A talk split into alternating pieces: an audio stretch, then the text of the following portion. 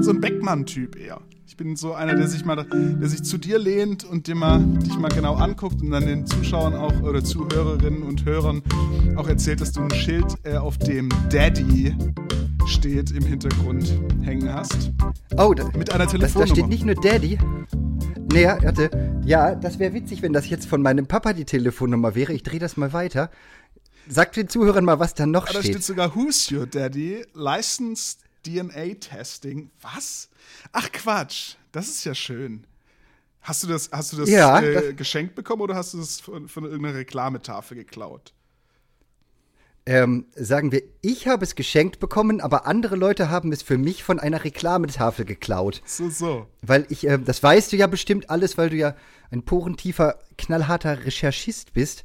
Aber ich habe ja mal ein Jahr in Amerika, in Atlanta gelebt.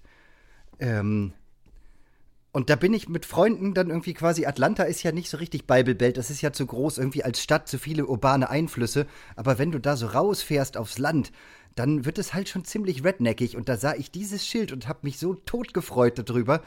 Äh, und auf Knien im Auto, so gut das ging, gefleht, dass wir anhalten und das zocken. Und die haben gesagt, nein, das machen wir nicht, ist eine Autobahn. Und äh, ich war richtig traurig und am nächsten Tag kamen sie an und haben es mir mit einer Schleife drumrum übergeben, weil sie nachts heimlich zurückgefahren sind, um das für mich zu klauen. Solche Freunde hast du und Freundinnen. Mhm. Und ich weiß jetzt auch, wer mein Vater ist. Ja, endlich. Immerhin das. Ja. Und ja. ist es der gleiche Ach, wie der deines Bruders? ähm, gute Frage. Meinst du, wie der von meinem Bruder Dr. Adrian Haag oder wie der von meinem Bruder Dr. Adrian Haag. Liebe Patreon-Zuhörer, Tobias Dellitz setzt gerade ein sehr verwirrtes Gesicht aus, das er versucht, hinter seinem Popschutz zu verstecken. Allerdings, man muss dazu sagen, man muss natürlich dazu sagen, Melvin ist einer von zwei Zwillingen und ich bin mir äh, immer noch unsicher, welchen ich gerade im Interview habe, aber es wird sich vielleicht noch Wir haben schon einmal getauscht jetzt gerade, als ich, als ich eben die Kamera rübergeschoben habe. Verstehe. ja, nee, aber soll ich dir die Geschichte von meinen zwei Brüdern mit den gleichen Namen? Äh, das stimmt ja. Das ist wusste das für ich aber unsere nicht. Hörer ja, interessant? Natürlich. Da, ja. Danach fragt sowieso keiner, ob das interessant ist für die, die zuhören. Ich ja, finde es interessant. Ich weiß, wir sind in vertrauter Runde, ne? Eben, ähm, eben. Du musst mir dann aber auch was Privates erzählen später. Ich kenne ja bisher nur Tobias Dellet, den strahlenden Entertainer. Aber ähm, ich will dann auch was Schmutziges wissen aus deiner Vergangenheit. Ähm, egal, also hier kommt die Geschichte meiner, meiner Familie. Ähm, also meine Eltern haben zweifelsohne gemeinsam ja ein eineiiges Zwillingspaar auf die Erde gebracht, was äh, ich, Melvin Haag und mein Bruder Adrian Haag sind. Ähm, später haben sich meine Eltern dann aber getrennt und beide neu geheiratet. Und mein Papa hat eine Frau geheiratet, die schon einen Sohn hatte, der auch Adrian hieß, der dann natürlich den Familiennachnamen Haag auch angenommen hat. Das heißt, dann waren die schon mal beide Adrian Haag. Äh, später haben beide dann ihren Doktortitel gemacht. Ich bin ja sozusagen der proletarische Reststumpf der Familie. ähm, und äh, seitdem sind äh, beide jetzt halt Dr. Adrian Haag ähm, haben beide auch zum Beispiel an der gleichen Uni in Göttingen teilweise studiert. Ich glaube, einmal hat sogar Dr. Adrian Haag seine Studiengebühren nicht rechtzeitig bezahlt, der eine, und dann wurde kurzfristig der andere exmatrikuliert. Ähm, naja, und so, so, so ist es halt bei uns. Wir hatten schöne Zeiten, wo wir dann zu dritt losgefahren sind nach dem Abi vom kleineren Dr. Adrian Haag, sind wir durch Amerika gecruised, zu dritt. Zwei sahen gleich aus, zwei hatten den gleichen Namen. Das war halt immer die schönste Konstellation überhaupt wie wir dann in den Hotelzimmern halt immer nur ein, einmal einen Namen, einen Adrian Haag und einen Melvin Haag eingecheckt haben, dann hatten wir alle Gesichter und alle Namen drin und haben uns halt einmal Hotelgeld womöglich. Ach, naja, wirklich? Ähm, ja, da kommt aha, man auf die besten Verwechslungskomödien. Das ist natürlich herrlich. Allerdings. Ich weiß, aus dem einen Hotel in New York, da sind wir dann äh, da sind wir dann abgefahren, als irgendwann der Hotelmanager zu mir sagte, Man, you must be damn fast, because I don't know, wherever I go, you're already there. habe ich gedacht, okay, jetzt haben wir so eine Hase-Igel-Sache. Und ähm, dann waren wir in Kanada und sind über die Landgrenze, wollten wir wieder rein. Die Amerikaner sind da ja relativ kniftig. Äh, dann nahm der Zöllner diese Pässe, guckte in die Pässe, guckte uns an, guckte wieder in die Pässe guckte wieder uns an und dann sagt er, Guys, I don't even wanna know it. Und dann durften wir weiterfahren. und das war das. Naja, also es scheint eine Eintrittskarte zu sein. Es gibt natürlich, also ich meine, äh, Drillinge an Bord ist natürlich bestimmt euer Lieblingsfilm gewesen. So. Das ist ja mehrfach das gleiche Essen im gleichen Restaurant zu bestellen in kurzen zeitlichen Abständen. Habt ihr sowas dann auch mal gemacht? Auch? Also den Film kenne ich nicht. Nein. Ähm, mehrfach das mehrfach das gleiche Essen in gleichen Restaurants. Da musst du mir kurz den, Gut, den also, Hintergrund also erläutern. das ist so ein, das ist so ein Heinz Erhardt-Film, wo er eben sich dreimal spielt und äh, er gewinnt als einer Oh von Gott. drei Drillingen eine Kreuzfahrt und äh, macht diese Kreuzfahrt und alle kommen mit und dann, und dann isst er sich immer an diesem Buffet satt und dann kommt der nächste rein und bestellt das gleiche nochmal und die äh, Kellner sind dementsprechend, ähm, na, naja, heiter. Ähm, ja, okay. Das, das kann. Nee, ähm, was, was ich mich erinnere, ist, als wir noch Kinder waren, da haben wir gecampt auf, ich glaube, den Norderney. Und meine Mutter kam aus dem Waschhaus wieder und hatte Lachtränen in den Augen und sagte, sie habe gerade gehört, wie sich, wie sich zwei Putzfrauen miteinander unterhielten. Und ähm, das ist jetzt irgendwie nicht äh, stereotyp gemeint, dass ich denen jetzt irgendwie osteuropäische Akzente verpasse, aber so hatte sie, hat sie es damals erzählt, so war die Geschichte wohl. Sagte, sie, kommt da rein und die eine Putzfrau sagt gerade zu der anderen, dieser Junge ist so dumm. Kommt rein, putzt Zähne, geht raus, kommt wieder rein und putzt Zähne. So dumm, der Junge. Ja, da bin ich jetzt nicht mal sicher, ob das nicht einfach beides du warst.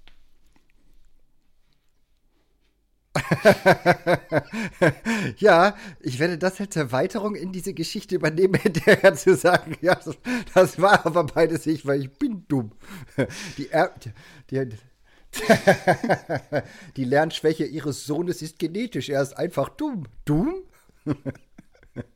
Oh je. Naja, aber wir, wir fallen so gleich in die richtigen Kategorien. Ich habe mir hier eine, eine wahnsinnig aufwendige Roadmap zusammengestellt aus den spärlichen Informationen, die man sich äh, so über dich anschauen kann. Bei den paar. Ja, ich bin zurückhaltend, was mein Privatleben angeht. Ja, das äh, ist auch wichtig, wenn man auf dem Level spielt, auf dem du äh, unterwegs bist, dann. Ja, ähm, ja, ja, ja, ja, ist Genau. einfach so. ja. Was für Musik lief denn, als ja, ihr ja. Äh, nach Norderney gefahren seid mit, mit dem Auto? Was lief da so? Denke, wir haben größtenteils immer gehört, äh, Amrum, du Perle der Meere von Schnaps im Silbersee. äh, ich, weiß, ich weiß es nicht mehr, was lief, als wir nach Norderney gefahren sind, aber ich weiß, wir hatten eine Kassette, muss ähnliches Alter gewesen sein, da sind wir nach Griechenland gefahren. Die haben wir, glaube ich, von dem griechischen Wirt geschenkt bekommen auf dem Peloponnes und das auf der Rückfahrt immer gehört. Und die, die haben ich und mein Bruder einfach wahnsinnig geliebt, diese Kassette. Äh, und da war drauf Deep Purple, Speed King, das weiß ich noch. Ähm, von Ronnie James Dio, Rock'n'Roll Children. Mm, ein Lied von einer Band, von der ich nicht mehr weiß, wie sie heißt aber sie klangen ein bisschen wie Supertramp auf einem ganz, ganz schrägen Trip. Das hieß Somebody Called Me Sebastian. Kennst du das? Nee, sag mir nichts. Das so, so verwohene Geräusche, die so.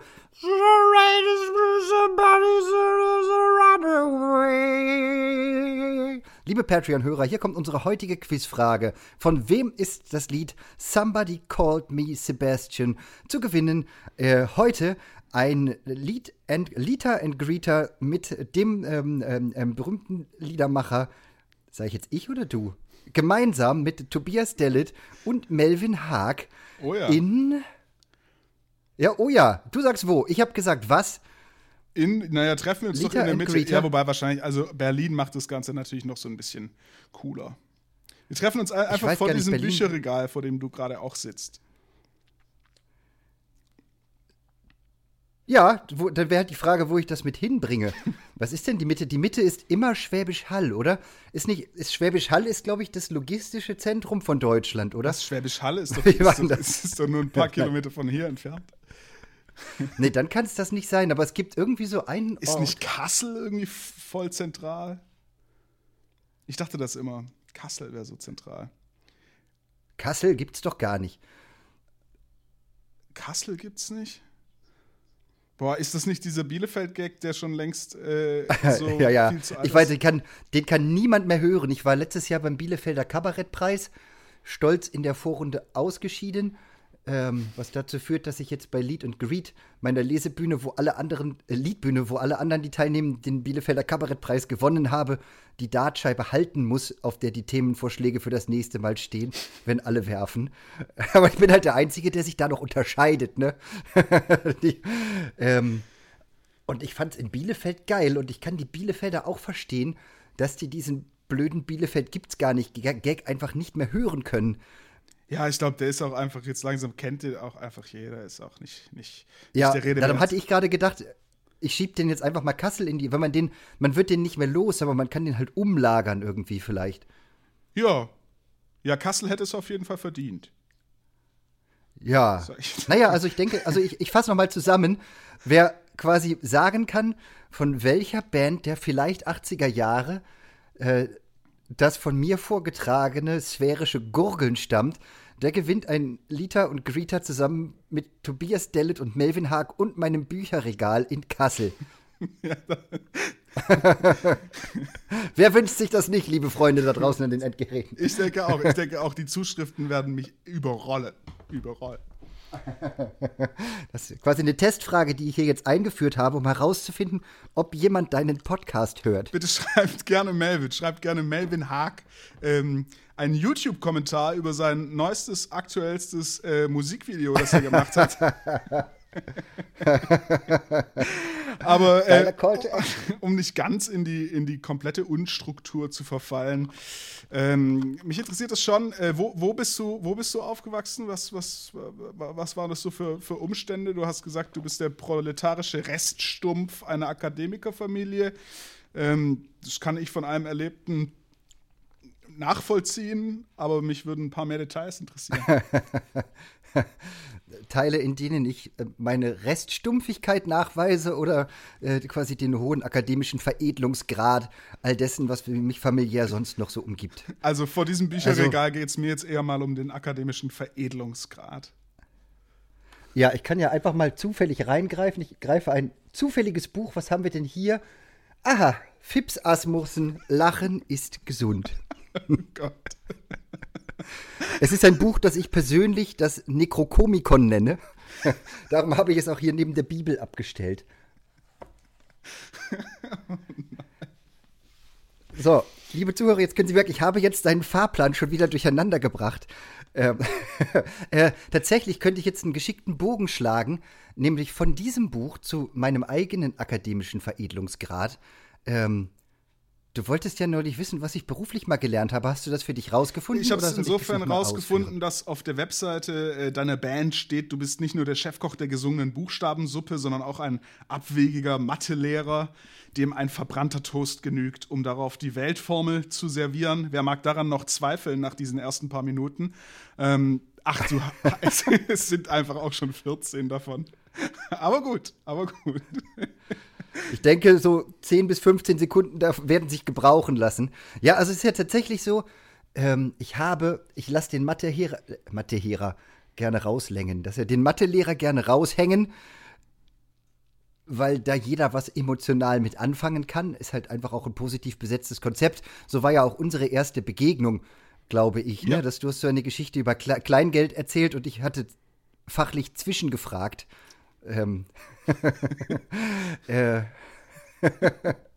ähm, tatsächlich ist es auch so, dass, dass es inzwischen ähm, die Mathematik in meinem Leben keinen riesigen, aber einen bestehenden Raum einnimmt, weil ich so ungefähr ein bis zweimal noch im Jahr Mathe-Abi-Crashkurse für Verzweifelte gebe mit einer Nachhilfeagentur namens Abiturma, wo man dann fünf, sechs Tage zusammen mit Leuten, die das richtig, richtig nötig haben oder nochmal so eine Letztpolitur haben wollen, äh, durch den gesamten Oberstufenstoff nochmal durchreitet.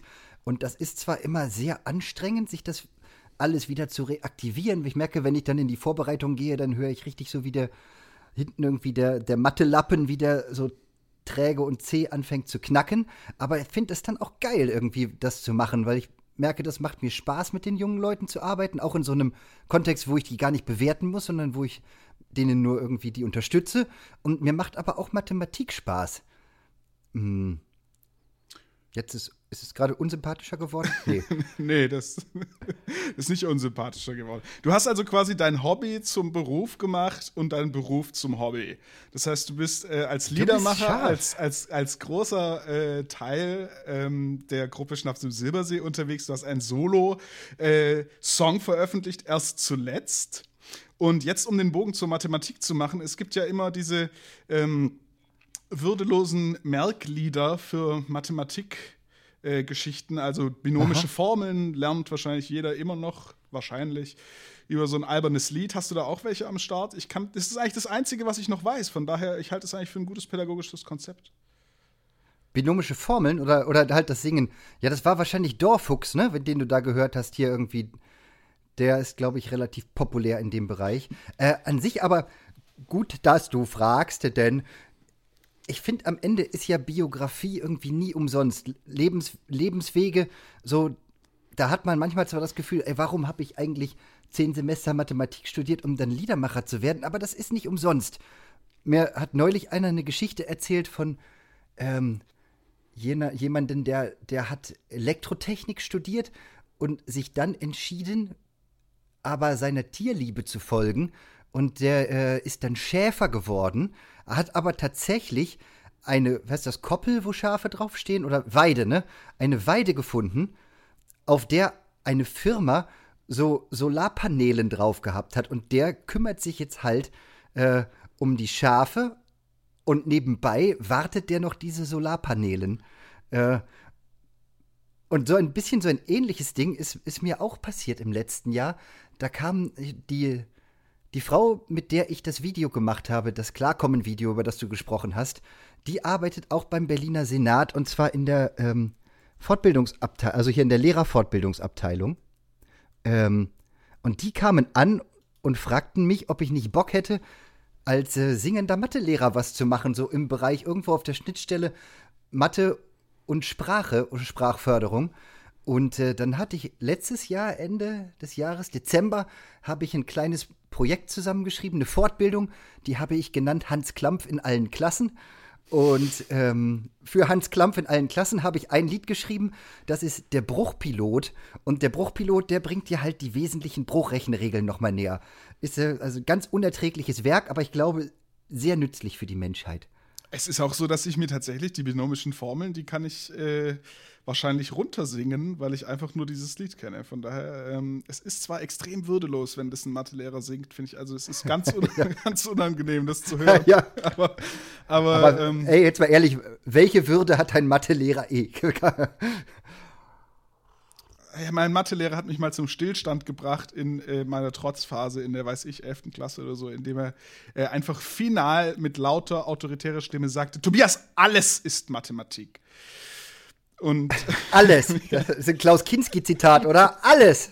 Nicht für mich, für Sie, für alle. Du hast gerade äh, angesprochen und du hast auch mit Hans, wie, wie war es, Hans Klampf in allen Klassen. Ähm, Aha. Ähm, meine Hauptfrage eigentlich ähm, für das heutige Gespräch ist, äh, wann ist ein Wortspiel ein gutes Wortspiel? Das ist eine geile Frage.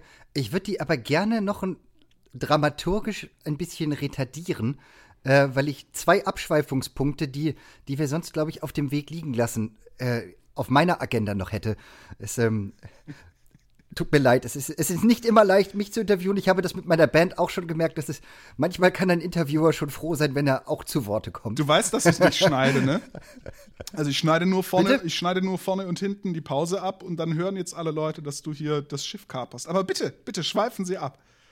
Ach so, ja, ja, ich habe ich hab das gar nicht. Ich soll das, das ist ein Deepfake. Ich will nicht abschweifen, ich möchte nur wichtige Dinge, die, die an denen wir vorbeigefahren sind, die deine Hörer auch wollen, Tobias. Ähm, nämlich nachdem du behauptet hast, ein singender Mathelehrer wäre würdelos und ich finde, das ist jemand, der sich Mühe gibt für seine Leute und für seinen Bildungsauftrag, fände ich es eigentlich nur fair, wenn du selber für uns und für deine Hörer einmal ausprobieren würdest, wie sich das anfühlt, dieses Lied über die binomischen Formeln anderen vorzusingen. ich kann es sehen. Es war bei uns folgendes. Wenn ich es jetzt nicht zusammenkriege, wird es gut. a plus b in Klammer zum Quadrat gleich a Quadrat plus 2ab plus b Quadrat. So sieht's aus. Ach, das ist ja eher ein Jingle. Ich fand den Tanz dazu eigentlich gerade viel, viel schöner noch als das Lied. Ähm, vielen, vielen, vielen, vielen, vielen, vielen Dank. Ich würde Jetzt sagen, so wurde dich, das auch performt damals. Also die Fäuste so in die Luft gereckt und so von links nach rechts wedelnd äh, vor der Tafel stehend. Ja. Ja. Sollte das Dschungelbuch irgendwann einmal mit Realpersona verfilmt werden, würde ich dich vielleicht als den Baloo vorschlagen. Oh. oh. Ja. Das ist aber jetzt keine Beleidigung gewesen, oder? Nee, Baloo finde ich einen total guten äh, Helden eigentlich. So ein gemütlicher Bär. Baloo ist der mega geilste Dude eigentlich, ne? Ja, aber jetzt schweifen wir wirklich ab. Ähm, Wobei, da muss ich jetzt schon auch, nee, ich muss da jetzt schon auch noch kurz intervenieren, weil ich würde dich, kennst du, dieses, kennst du die, die frühe Disney-Verfilmung? Ja, wahrscheinlich schon. Und äh, da ist, das ist die einzig gültige. Dieser eine Geier, die, die, Geier sind ja den Beatles nachempfunden und ich glaube, der, der, der Paul mhm. McCartney-Geier, da sehe ich dich dann auch auf diesem Ast sitzend. Wie ich dann da so, aha, ist das so eine Frisursache oder ist das äh, so, weil ich so ein dürres, ausgemergeltes Kerlchen bin? Oder hast du überhaupt, mein, mein Cappy hast du überhaupt noch nicht kommentiert, ne? Nein, äh, ich kann mal einen kleinen Audiokommentar bringen. Also Melvin sitzt dort mit einer Kappe, ähm, auf der das Lidl ähm, fast Emblem drauf ist. Es gibt natürlich, um diese Floskel zu bemühen, auch noch ganz viele andere Supermärkte wie Rewe, Aldi, Norma, Treff 3000 all diese Supermärkte. Ich denke, wenn du so weitermachst, wirst, wirst, du von diesem Podcast sehr gut leben können. Hier diese, diese Product Placements. Entschuldigung, du hast ein, ein, ein äh, Levi's T-Shirt an, auf dem dein Name steht, äh, statt. Nee, nee, kein Levi's T-Shirt. Hier steht, erstens steht hier Melvis. Sag ich ja. Ja. Quasi da. Und hier oben, das hat ja seinen Grund. Ich, also, ich habe das neulich gesehen und dann habe ich erst gedacht, die, das ist die irgendwie so die können das nicht ernst gemeint verkaufen, aber dann fand ich so geil, dass ich es gekauft habe. Und seitdem setze ich es immer auf und denke, geil. Hashtag Lidlmacher. Ah, womit wir wieder bei der Frage und ankommen würden. Was ist eigentlich ein gutes Wortspiel? Und da kommt jetzt, jetzt kommt der Bogen. Ich halte jetzt noch mal Fips Asmussen, Lachen ist gesund ins Bild. Ähm ich habe ja ursprünglich Mathematik und Englisch studiert. Und äh, Mathematik habe ich sehr gemocht, aber eigentlich ist mein ursprünglicher Studienschwerpunkt ist äh, Linguistik gewesen im, im Englischen. Und da habe ich mich gegen Ende des Studiums dann auf die linguistische Humortheorie eingeschossen. Und ich habe also, und dabei, jetzt kommt der Mehrfachbogen über diesen Fips Asmussen hin zum Wortspiel und meine akademische Veredelung. Also ich habe meine, meine Masterarbeit in der linguistischen Humortheorie geschrieben äh, über das Phänomen Redneck-Witze. Hm. Da ist es sogar Atlanta mit reingewoben, so das. Äh, es ist unfassbar. Das müssen wir kurz erstmal kurz sacken lassen. Ja, das muss das wirklich kurz. Also ich, ich schließe mal hier nebenbei meine, meine Notizen. Ja. okay. Hm. Weil wir jetzt eh keinen Faden mehr haben, oder was? Ja, war es das jetzt schon oder, oder kommt da jetzt noch was zur akademischen Veredelung, außer dass du dich mit Redneck-Witzen so, beschäftigst? Nee. Nee, also Redneck-Witze ist so ein, so ein Nebenstrang, den wollen wir jetzt vielleicht einfach gar nicht, gar nicht viel verfolgen. Da, aber da, dieses Schild, was wir vorhin gesehen haben, sondern ich denke einfach, das Thema ähm, Humortheorie ist ja eins, zu dem wir eh hin wollten, ne? Ähm, ich habe mich damals fürs Referendariat entschieden. Ich hatte aber irgendwie durchaus auch das Angebot, eine Doktorarbeit zu schreiben. Und äh, dann wäre ich jetzt sozusagen diplomierter Witzdoktor, was ich einfach unfassbar geil fände, weil da könnte man halt immer sagen, so, ja, Sie lachen jetzt zwar nicht, aber ich könnte Ihnen akademisch nachweisen, wieso dieses ein gut gesetzter Witz gewesen ist. Was leider auch ein bisschen eine traurige Wahrheit ist, ähm, ich nenne das immer den äh, Ornithologen können nicht fliegen Effekt. Äh, es gibt halt in der linguistischen Humortheorie keine witzigen Witze. Hazel Brugger hat doch so ein, hat doch so ein, ähm, so eine Nummer, wo sie immer als äh, Humorprofessor auftritt. Oder das ist, geht in die ähnliche Kategorie, glaube ich. Aber das heißt, Hazel du. Brugger von. Kennst du nicht? Doch, klar, kennst du die. Schweizer Comedienne. Naja. Ich habe von der schon viel gehört und gehört, dass die super sein soll, aber ich habe mich nicht viel damit beschäftigt. Also, ich, äh ich finde sie sehr lustig. Sehr, sehr lustig. Aber zurück zu den Wortspielen. Du hast zu deinem neuen Song äh, auch ein T-Shirt, ne? Das hast du zwar jetzt nicht an, aber da ist, also der neue Song heißt Klarkommen. Und das passende T-Shirt dazu ist äh, der Schriftzug Klarkommunismus. Ist das lustig? Aha. Also akademisch gesehen ist es lustig und ich, jetzt guckst du so, so ein bisschen zufrieden wie Garfield, wenn er eine Lasagne gefunden hat.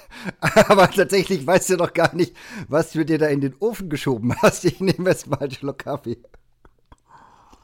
Mm. Also, ähm, ähm, ähm, äh, ähm, meine sehr verehrten Damen und Herren, die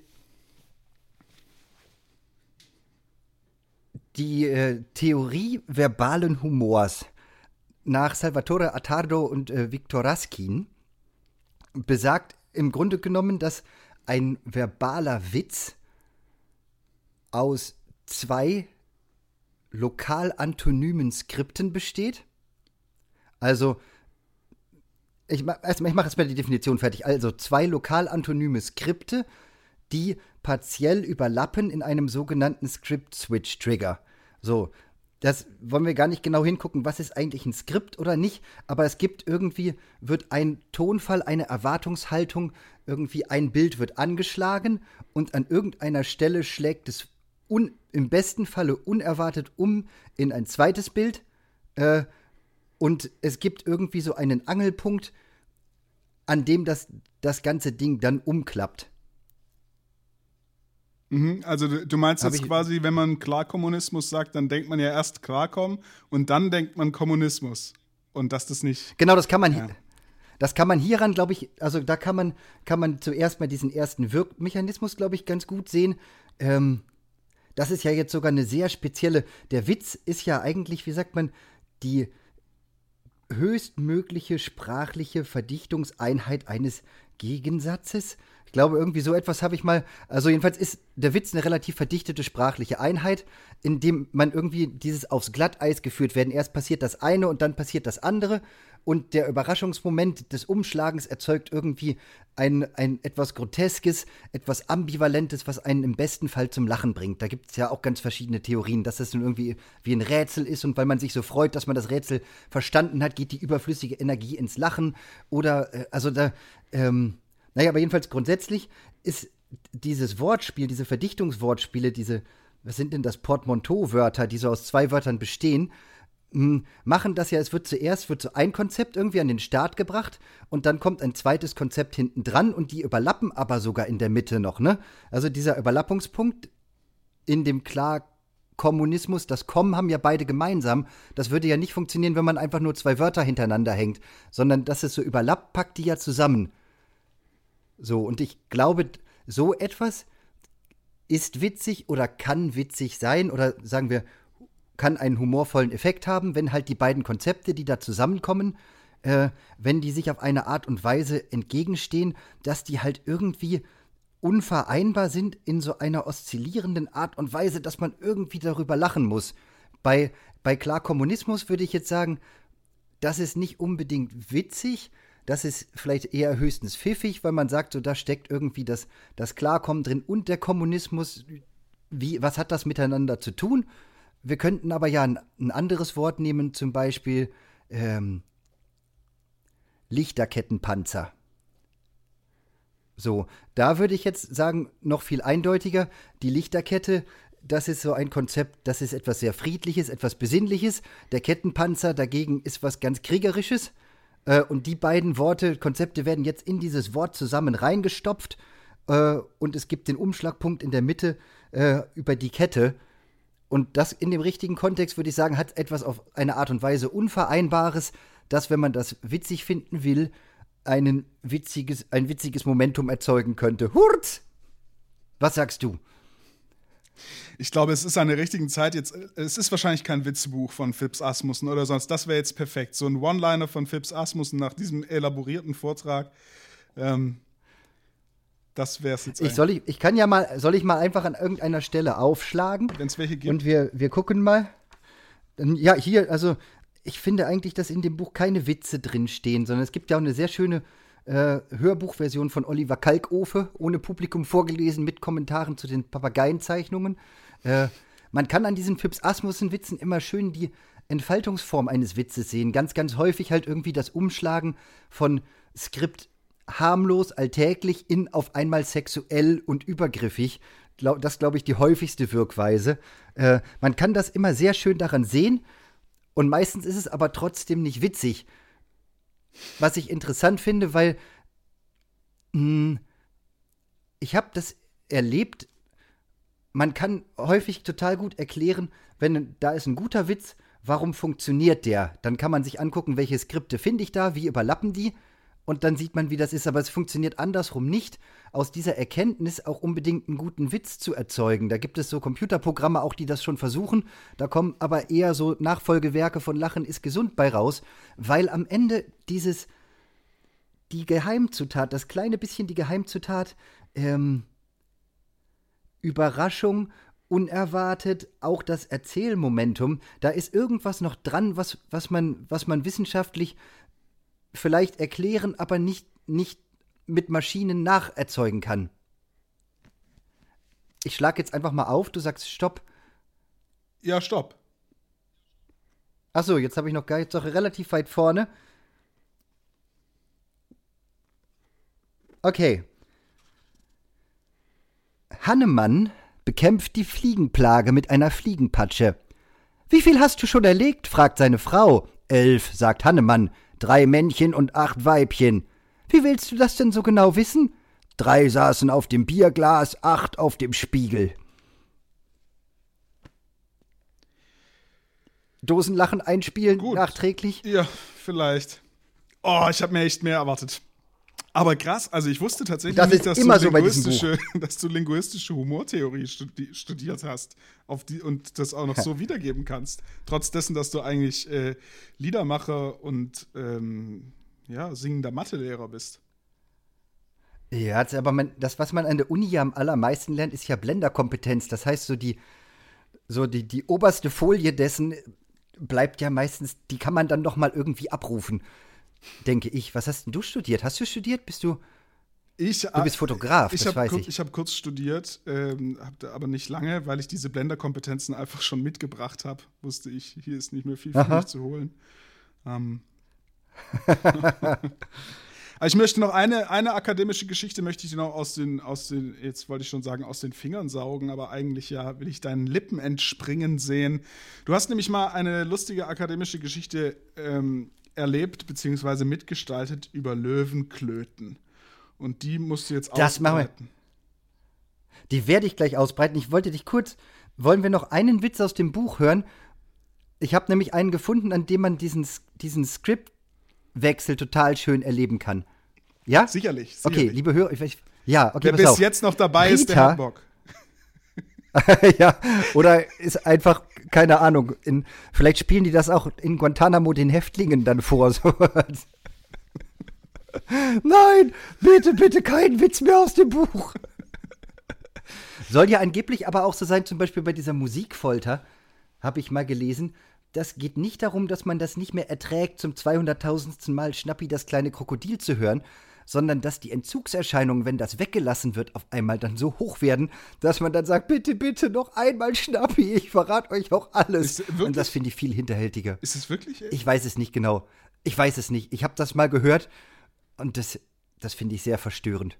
Das finde ich auch sehr verstörend. Aber jetzt bitte, Phipps Asmussen. Ja, bitte noch einen Witz.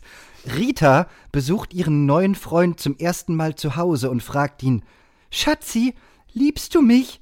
Gleich, antwortet er, ich muss nur noch schnell die Tür abschließen. Oh, ich überlege zu schneiden. Ich überlege zu schneiden. ja.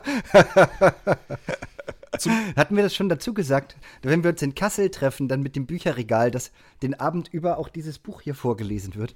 Ähm, ja, aber trotzdem, an dem Witz sieht man das ja grundsätzlich. Das erste Skript ist harmlos, junge Liebe, alles ist noch ganz neu und unentdeckt. Und dann kommt auf dem Wort liebst du mich, das ist der Script-Switch-Trigger sozusagen, kommt das Umklappen in von nicht sexuell harmlos verliebt auf äh, sexuell und zotig. So, da kann man diesen Mechanismus irgendwie, glaube ich, total gut sehen, der, was quasi Humor nach der linguistischen Humortheorie irgendwie ist. Ähm, und gleichzeitig kann man auch sehr schön sehen, wie man die äußere Form eines Witzes erkennt und es umso unangenehmer ist, wenn man sie erkennt und dann aber nicht drüber lachen möchte und vielleicht noch sozial dazu genötigt wird, sich irgendwie gutmütig zu geben. Ne? Ähm.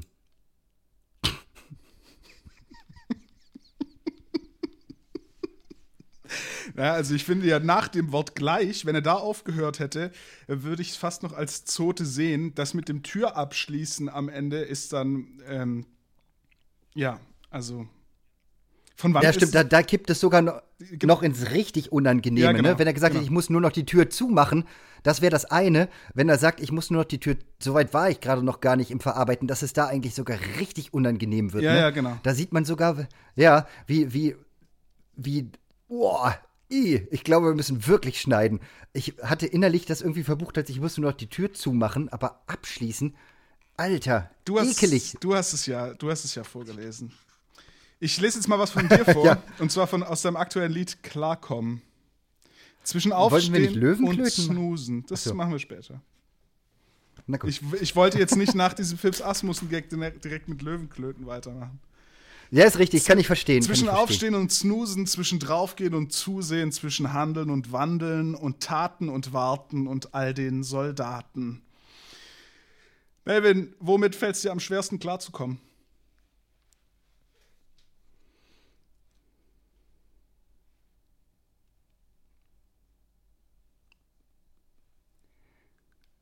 am Ende ist man es immer selbst.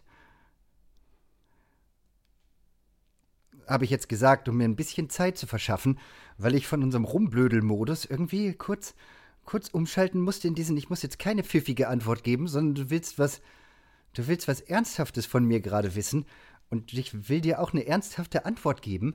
Nur das Gefühl, ich muss kurz den, meinen Zugang zu mir selber mal resetten mal resetten. Hm.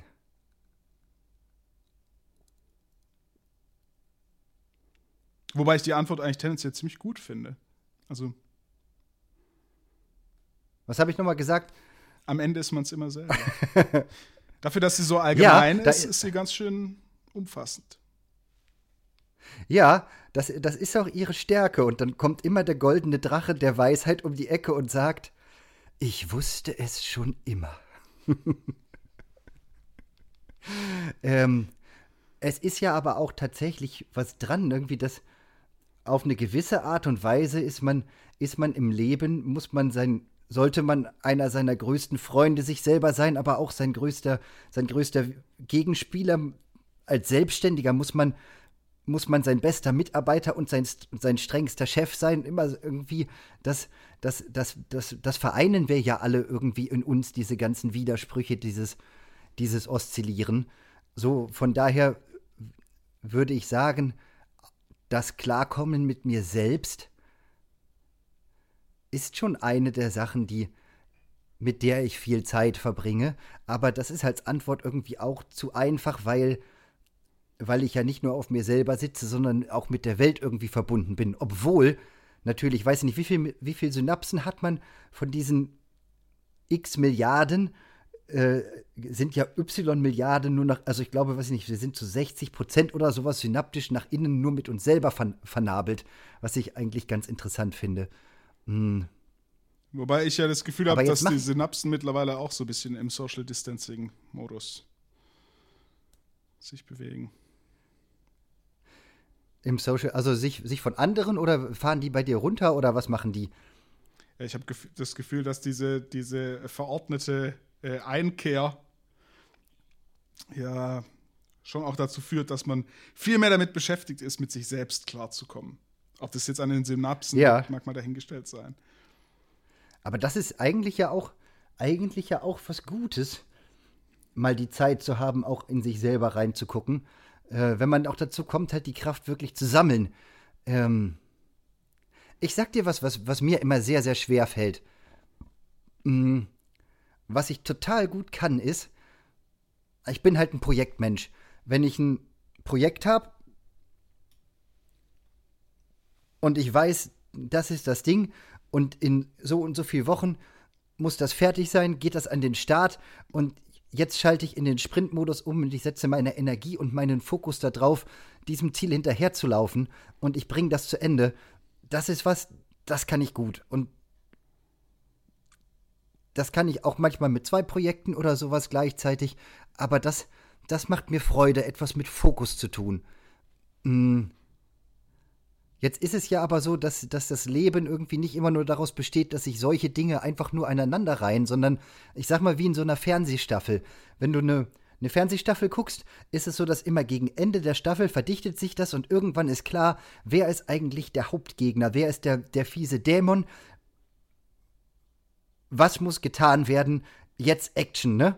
Und aber die Kapitel davor, bevor das sozusagen die Staffelmitte erreicht ist, in der man irgendwie so hin und her dümpelt und rausfindet, was ist eigentlich so das, das nächste Etappenziel? Wer ist der nächste Hauptgegner? Wohin richte ich irgendwie die Kraft?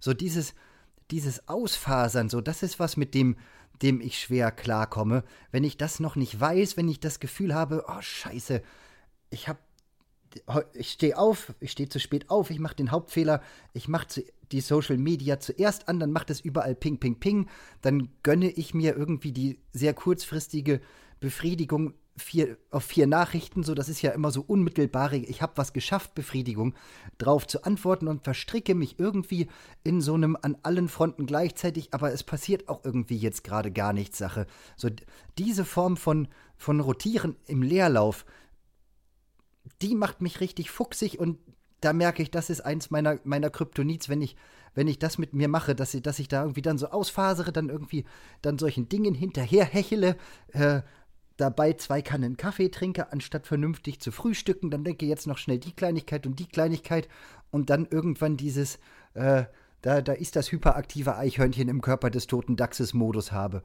Hm. Das war. Das sind Momente, wo ich das Gefühl. Ist auf jeden Fall auch mein, hm? no mein November 2020 in a nutshell.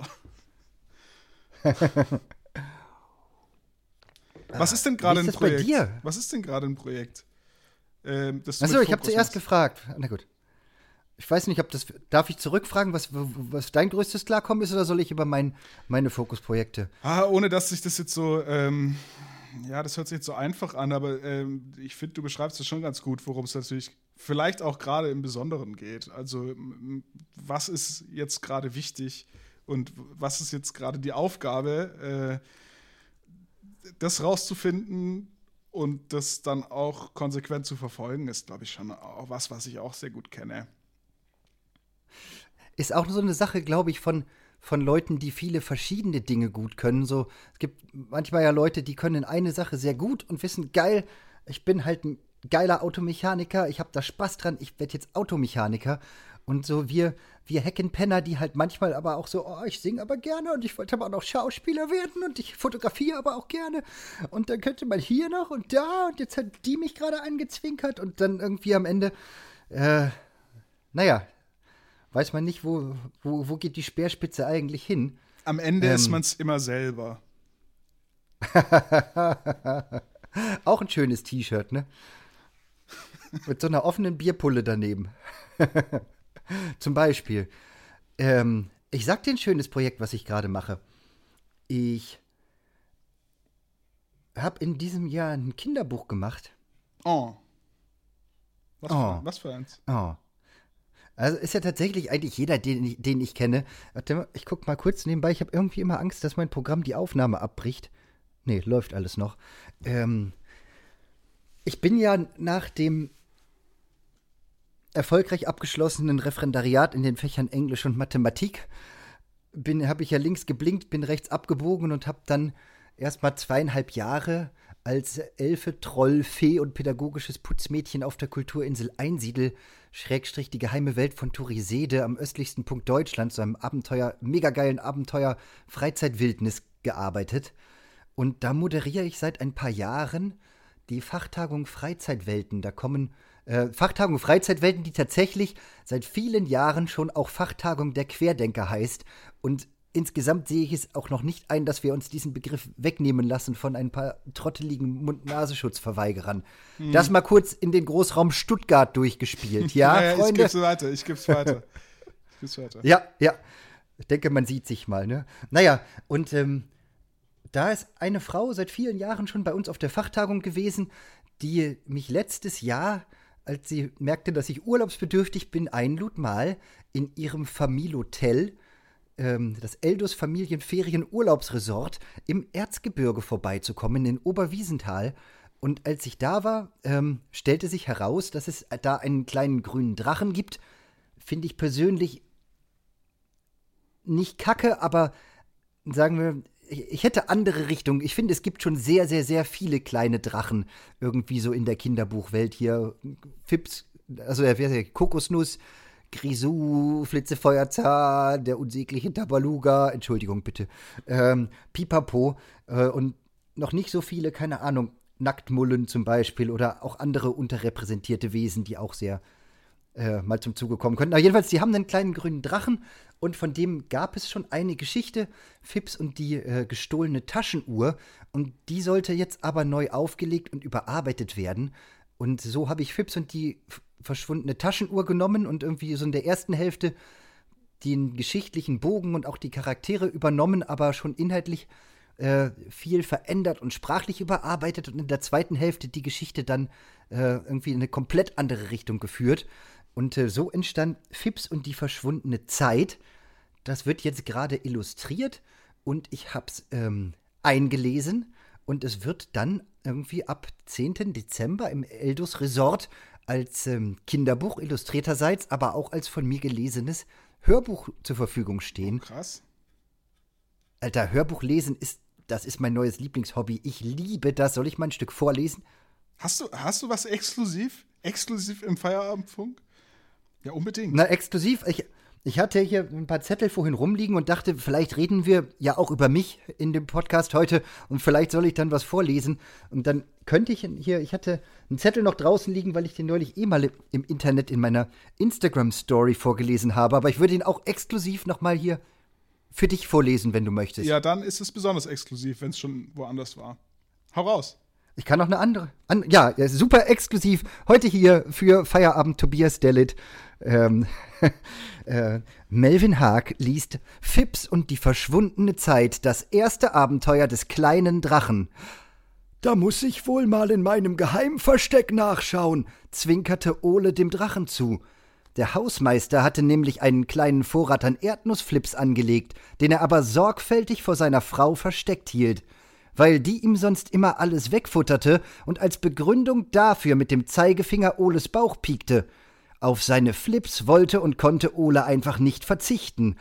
Und wenn ich dich so anschaue, werden dir meine Knabbereien bestimmt auch gut schmecken, strahlte Ole. Und tatsächlich, kaum hatte der Drache die Tüte mit den Erdnussflips in seinen kleinen grünen Händen, da knabberte er auch schon los. In Windeseile war die Tüte leer, Mehr Fips, bettelte der Drache den Hausmeister an. Mehr Fips! Ole musste bei diesem Anblick lauthals lachen. Das würde ihm niemand glauben. Ole, mehr Fips! bettelte der Drache erneut. Nein, jetzt hast du erst einmal genug. Zu viele Flips sind gar nicht gesund.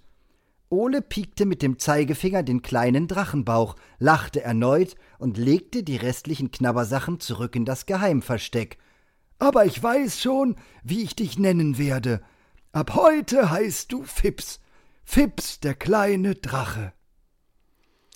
Und das ist die Geschichte, wie Fips, der kleine Drache, zu seinem Namen kommt, gelesen von Melvin Haag, Kinderbuchautor aus Berlin, singender Mathelehrer, Liedermacher und Mitveranstalter des Folklorum, wie er gerade erzählt hat. Vielen Dank für diesen exklusiven Auszug, alle Mamas und Papas, die sich bis hier durch diesen, ja, durch diese interessante Reise mit uns gekämpft haben. Schaut doch mal vorbei, wenn in den nächsten Tagen dieser Jungautor sein Debüt im Kinderbuchmarkt äh, auf den Markt droppt. Und jetzt nochmal ernsthaft, wo, wo kann man es kaufen? Mega geil, mega süß. Äh, ich hoffe, du machst diese Stimmen auch so in dem Hörbuch dann ähm, und stellst es mir zur Verfügung. Bitte per Dropbox. Natürlich, ich habe das da so. Ich will, eigentlich will ich gerne so eine Live-Lesetour machen damit, weil das, das ist so geil, so verschiedene Stimmen so gleichzeitig irgendwie zu lesen. Und ich, ich werde dir exklusiv ein, ein Buch und eine CD zuschicken, Tobias Derlit. Vielleicht auch zum Versteigern in deinem Hörerkreis. Nein, ach Quatsch. Nee, nee, nee, nee, Ich schick dir was. Geil. Nee, nee, das ist nur für dich und deine Kinder hast du nicht, ne? Nee. Ja. Aber äh, in, in, meinem näheren Umfeld gibt es genügend äh, Menschen mit wenigen Lebensjahren auf dem Buckel. Ja, ich habe auch, ich habe ja auch dann auf der CD gibt es noch das Lied von, also das Fips-Lied. Und äh, das, das verfolgt mich jetzt, seit wir diese CD gemacht haben, auch allabendlich liege ich da, versuche irgendwie einzuschlafen, da kommt der kleine grüne Drache und singt in meinem Kopf. Und da muss ich immer auch um diesen Bogen zu den, zu den Kassetten wieder zurückzuschlagen, dran denken, dass, äh, dass wir als Kinder so exzessiv im Auto, was wir sich gehört haben, Karl der Käfer zum Beispiel, kann ich mich dran erinnern. Kennst du vielleicht noch von Gänsehaut? Ja. Und eine Kassette, ich glaube, Bibi und der Autostau. Irgendeine haben wir so oft gehört, dass in meiner Erinnerung irgendwann mein Stiefvater die aus dem Fenster geworfen hat. Ich glaube aber, dass diese Erinnerung nicht stimmt. Ich glaube, die habe ich mir nur so zusammengereimt irgendwann. Aber ist, ich kann den Impuls nachvollziehen, sagen wir so. Ähm. Das kann ich auch. Das kann ich auch. Ich kann mich noch erinnern, wir hatten so eine Kassette, ähm, wo irgendwann ein Martinshorn drin vorkam. Und damals mit unseren Walkmans irgendwie zu dritt auf der Rückbank, jeder ein anderes Ding drin und die Kopfhörer haben nach außen mehr abgestrahlt als nach innen. Und äh, dieses Martinshorn ähm, schlug an in der, auf der Kassette und mein Vater fuhr rechts ran, bildete eine Rettungsgasse, er dachte, von weitem nähert sich das Martinshorn. Und als ich dann mit den Spulknöpfen umgehen, umgehen lernte, war da auch der Spaß vorprogrammiert. Zumindest für die Rückbank. Super geil. Wobei ich es auch geil finde, wie ein einzelner Mann Tobias Dellits Vater bildet eine Rettungsgasse. Doch auch dieser Mann scheint ein hohes darstellerisches Potenzial gehabt zu haben, das auf seinen Sohn übergegangen ist. Das Nein, vielleicht war es nicht ganz eine Rettungsgasse, aber er hat sich auf jeden Fall umgeschaut. Aha. Ich erinnere mich noch sehr genau. Es war vor allem auf der Reise in die Bretagne, glaube ich. Du wolltest ja auch ne, einen kleinen Schwank aus meinem Leben hören. Ich möchte jetzt allerdings noch eine Geschichte über Löwenklöten hören, Melvin. Eine Geschichte? Vielleicht machen wir sie so ein bisschen, vielleicht machen wir sie so ein bisschen, so wie die von Phipps, so ein bisschen auf den Punkt. Du, du willst, dass ich jetzt quasi zentriert erzähle oder was? Zum krönenden Abschluss kannst du all dein Wissen über äh, linguistische Humortheorie in eine Geschichte packen, für die es sich auf jeden Fall lohnt, hier dran geblieben zu sein. Beantworten wir im Zuge dieser Geschichte auch noch, was ein, was ein gutes Wortspiel eigentlich ist? Das kann ich wirklich sehr knapp sagen. Ja, dann machen wir das vielleicht ganz am Ende. Ja, okay. Dann machen wir das vielleicht ganz. Der will nicht mehr mit mir reden. Oder im Zuge der Geschichte. Ich bin ihm zu sehr ausgefasert. Ähm, okay. Nein, nein, absolut gar nicht. Nein. Es, ich fand es jetzt schon ehrlich gesagt sehr, sehr geil. Hätte würde ich mir fast wünschen, dass wir dass das nicht unser letztes Gespräch gewesen ist, sondern dass, dass wir uns irgendwann nochmal unterhalten, so über, über Dinge der Welt. Das fände ich, fände das nicht, mich würde es nicht stören, sage ich mal. Ich, ich, ich äh, sehe da Optionen und Möglichkeiten, die ich, äh, äh, um biblisch zu sein, ähm, in meinem Herzen bewegen werde über die Weihnachtstage. Aha, aha. Ähm, Vielleicht fangen wir mal ganz anders an. Wie bist du denn auf dieses Lied Löwenklöten gestoßen? Was, ist, was bringt dich dazu, mir jetzt diese Frage zu stellen? Wie, äh, was ist dein persönliches Verhältnis dazu? Wie, ähm, soll ich dir diese Geschichte, soll ich diese Geschichte ja, on nicht, ich, ich, war ja dabei, aber vielleicht, vielleicht unseren Hörern, deinen Hörern. Also es wurde ein ähm, Konzert veranstaltet, der Gruppe Schnaps im Silbersee, in, ähm, ja, eigentlich im Zentrum des Feierabendkollektivs im Club Cannes in Stuttgart. Und äh, nach dem Konzert gab es noch eine ausgiebige ähm, Anschlusssession, wo wir die Instrumente, die vor Ort waren, benutzt haben und uns gegenseitig Lieder vorgesungen haben und uns so richtig kennenlernten. Wir hatten uns davor vielleicht schon mal gesehen, aber noch nicht wirklich wahrgenommen. Und dann spieltet ihr zu dritt äh, dieses Lied, mehrstimmig, glaube ich sogar. Ich war von dem Wortfeuerwerk, wie immer bei deinen Liedern, natürlich begeistert. Und die ähm, Geschichte um dieses Lied und die, ähm, also mehr die Rahmenhandlung als das Lied selbst. ähm, hat mich nachhaltig beeindruckt. Aber du musst es selber erzählen. Ich glaube, es ist halt vor allem so gewesen, wie dass wir uns vorher über, über Schubert unterhalten hatten und ähm, wie wie faszinierend du die, die Werke Schuberts findest und ähm, mir dann halt dieses Lied einfiel, jetzt ist dein Bild verschwunden. Da ist er wieder. Ja, ja. Ähm, es ist wieder da. Es ist halt so, ich bin, weiß ich nicht, vor fünf Jahren oder sowas, bin, bin ich im Fürstpückler-Park Bad Muskau, bin ich mit einem sehr guten Freund, dem Andreas Williger, der, der Philosophie studiert hat, bin ich in diesem Fürstpückler-Park spazieren gegangen. Und ähm, das ist ein Statuenpark. Und wie wir also dort so flaniert sind und die ganzen, ganzen Bildhauereien uns ansahen, da guckte er mich irgendwann an und sagte, hey mein Freund, was denkst du eigentlich, was so ein barocker Renaissance-Bildhauer sich gedacht hat, wenn der nach, nach jahrelanger Arbeit, akribischer Arbeit an so einer Löwenstatue zum Abschluss ganz hinten die Hoden ausgemeißelt hat. Und ähm, diese Frage hat mich halt umgetrieben. Die hat mich nicht mehr losgelassen. Und ähm, dann bin ich halt in die Archive hinabgestiegen und habe geguckt, ob ich da irgendwas zu finde, weil ich gedacht habe, das kann ja auch nicht so, ich bin ja nicht der Erste vielleicht, der, ähm, der dem diese Frage gestellt wird. Und dann habe ich tatsächlich äh, ein barockes Renaissance-Lied aus dem 16. Jahrhundert ausgegraben, das, das eben in Mehrstrophigkeit, äh, in einer mehrstrophigen Abhandlung äh, sich mit dieser Frage auseinandersetzt. Und das ist das von dir gehörte barocke Renaissance-Kunstlied um die Löwenklöten. Und ähm, was mich halt daran so besonders fasziniert hat, ist, dass das halt etwas tut, was ich selber auch mache. Dass dieses Lied nimmt sich halt quasi diesen, diese Lautlichkeit des Övenötens und, und grast da drumrum irgendwie einmal so das gesamte Wortfeld ab, was, was ist irgendwie im Sinne des Reimes auf Övenöten irgendwie noch möglich, äh, vielleicht nicht im reinen Reim, sondern auch im assonantischen. Und dann, da rast dieses Lied ja irgendwie durch. Und das ist ja etwas, was ich selber äh, vielleicht als dichtender Mathelehrer auch algorithmisch fast schon tue.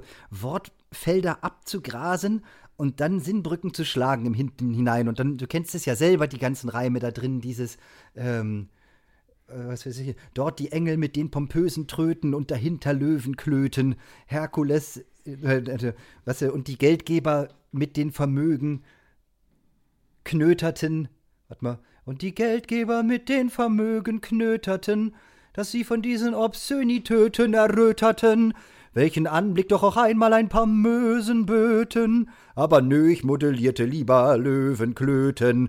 So einmal durch das gesamte Feld der Lautlichkeit irgendwie durchzugehen, das, das fasziniert mich daran so sehr. Hm. Also es ist schon, es ist schon ein undenkbarer Zufall, dass die Gemeinsamkeit zwischen dem Autor dieses äh, Kunstliedes und dir so groß sind. Ja, das. Und ausgerechnet du dann auf dieses Lied stehst. manchmal, am Ende ist man es immer selbst, ne? Wenn du lange genug auf die Löwenklöten schaust, dann schauen die Löwenklöten irgendwann auch auf dich. Ähm, dich. Es ist ja ein bisschen so, weiß ich nicht, Prinzip gegenseitiger Anziehung, Synchronizität, ähm, dass die Geschichte eigentlich noch einen Zacken schärfer ist. Ähm, dass ich nämlich später noch, ähm, okay, jetzt sollen wir die, die, die, das, willst du in diesem Podcast die wilde Weiterführung dieser Geschichte auch noch hören? ich ähm, weiß ja, worum es geht und deswegen ja, das okay. ist ja eigentlich die Pointe. Ja, und so war ich ja dann, als ich das, dieses Lied wieder ausgegraben hatte und schon dachte, das ist ja eine Weltneuheit, ähm, bin ich von einem Freund, der hier an der, an der FU quasi ähm, mittelalterliche Sprache und auch mittelalterliches Liedgut dozierte, in seinen Kurs eingeladen worden. Ähm, denn der ist tatsächlich nochmal in die Archive gegangen und hat tatsächlich etwas wirklich unfassbar Unfassliches rausgekommen, liebe Freunde an den Endgeräten. Jetzt kommt es, bitte halten Sie sich fest, äh, dass dieses Lied eigentlich gar nicht äh, das ursprüngliche Lied ist, sondern dass es ein weiteres Lied gibt, äh, ein, ein mittelalterliches Lied, verfasst von Albrecht von Treffurt, eines Luvenzagels, das quasi noch in, wie heißt denn das, Neumittelhochdeutsch ein, ein, ein altes Gedicht ist, das quasi diese Themenhandlungen durchläuft, aber mit dem mittelalterlichen Blickpunkt auch auf die Ständegesellschaft, äh, das, das Herausmeißeln. Da sieht man in, in, in diesem Uhrwerk, sieht man viel mehr sozusagen auch noch die, die patriarchale Herrschaftsausübung irgendwie der Penetration dieses Meißels in den Stein, um diese, diese Klöten hinein und am Ende auch, das endet dann auf den Worten, dass er sagt, oh, äh, Heinrich, hättest du auch so eines Löwen, Löwenzagel? Der Zagel heißt auch auf mittelalterlich schon quasi Schwanz im Sinne von hinten dran und vorne dran, dann würdest du, würdest du quasi deine, deine Feinde ficken und ihre Spur verwischen, so. Ähm, also, das, da haben wir quasi noch eine Ebene tiefer, noch ein tiefer liegenderes Werk gefunden. Und ähm, das finde ich einfach zutiefst faszinierend und warte irgendwie darauf, dass, dass diese Entdeckungen auch noch äh, einer größeren, einer größeren ähm, interessierten Schicht zugänglich werden können. Ihr habt ja dann diese beiden Werke auch einer Studierendenschaft zum Vergleich vorgelegt, ja. wenn ich mich daran richtig erinnere. Ja. Ja. Ja, ja. Und was? Fassungslosigkeit, Fassungslosigkeit. Ich äh, blickte in blanke Gesichter. blanke, blanke Gesichter in Faszination und Erstaunen über all diese Zufälle und äh, deren Zusammenführung in einem ganz besonderen Moment in diesem Klassenraum. Ich weiß nicht, ich bin noch unsicher, ob in diesem Audio, ob in diesen Audioformaten es so eine gute Idee ist, über einen so langen Zeitraum die Kernessenz einer Geschichte komplett zu verschweigen. ich weiß es, ich weiß es ehrlich gesagt auch Aber nicht. Ähm, ich, ich, meinst du, irgendjemand wird durchhalten, glaube, unseren, unseren Podcast bis hierhin zu hören? ich bin mir sehr sicher, dass es eine Person tut, aber ich ähm, muss ja immer noch mal kontro kontrollieren. Ja. Du hast gerade das Wort Ficken gesagt. Das wird der erste Podcast sein, den ich ähm, als explizit listen muss. Ja, das war aber auch das, ähm, es- spricht schon mal für uns. Es war auch im wissenschaftlichen Kontext, muss man sagen. Oh, stimmt. Das kann man nicht leugnen. Das kann man nicht leugnen. Also ich finde, die Triggerwarnung muss dieser Podcast alleine schon wegen eines gelisteten Witzes äh, aus dem Necrokomicon quasi Phipps Asmussen Lachen ist gesund, Sonderpreis 10,74 Euro österreichische Schillinge bekommen.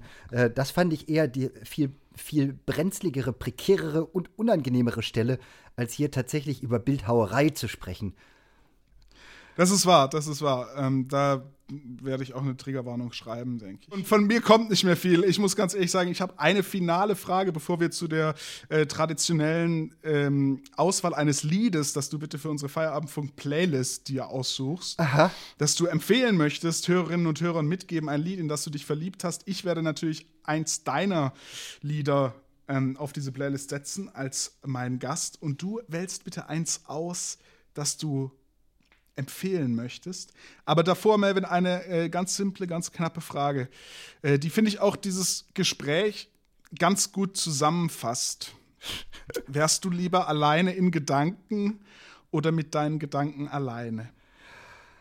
Oh, das ist so schön. Jetzt, ich hätte gehofft, dass du mir die Frage mit den Inseln noch mal stellen kannst. Ich glaube, ich habe die äh, in irgendeiner Live-Sendung, weil du ja, ähm, ich wollte das eigentlich nicht erwähnen, aber sagen wir, die Terminfindung zwischen uns beiden war in verschiedensten Konstellationen nicht nur von Erfolg gekrönt. Und deswegen habe ich diese wunderschöne Frage, glaube ich, schon an jemand anderen verbraten. Aber ich würde sie so gerne noch mal hören, ehrlich gesagt, weil ich, weil ich nur noch, es war irgendwas mit Markus Lanz und irgend, also La Markus Lanz und Lanzarote, aber ich wusste das zweite Paar nicht mehr. Also ich habe natürlich ähm, diese Notiz noch. Ich glaube, ich hatte verschiedene Fragen an dich. Und die eine war, ähm, wärst du lieber, wo bist du denn? Hier bist du. Wärst du lieber mit Christoph Walz auf Lanzarote oder mit Markus Lanz auf der Walz? Ah, das ist wirklich wunderschön. Jetzt muss ich kurz über Markus Lanz ist so ein Dude, der der mal versucht hat, mit Cindy aus Marzahn zusammen Wetten, das zu moderieren, glaube ich, ne?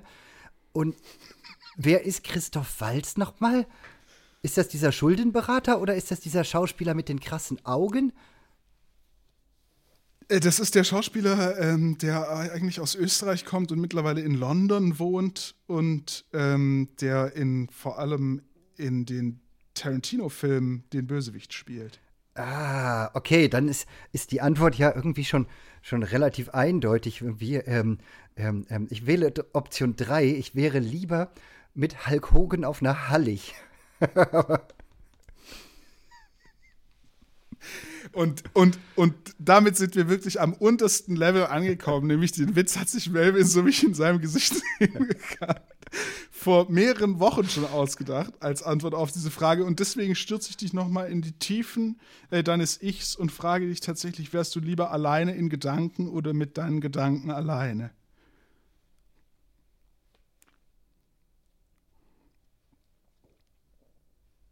Das ist eine sehr, sehr gute Frage. Und ich finde es nicht so leicht, das zu nuancieren. Hm.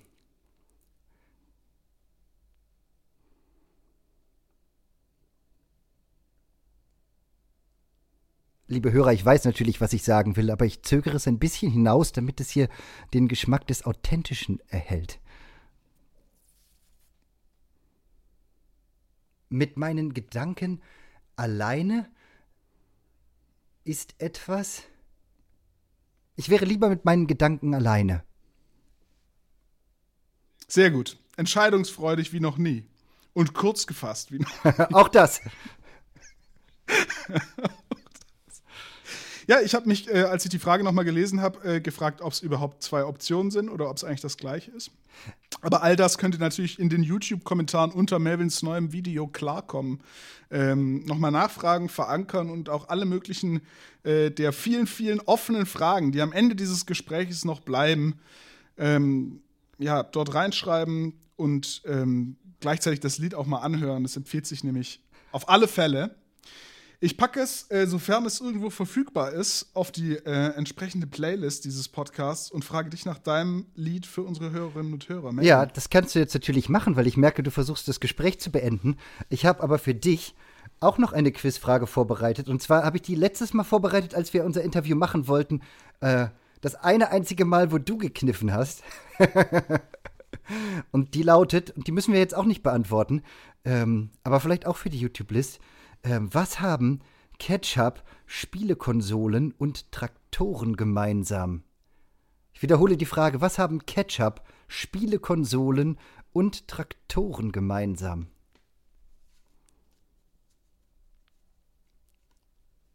Das, das ist ein Witz aus dem Film, Buch nicht.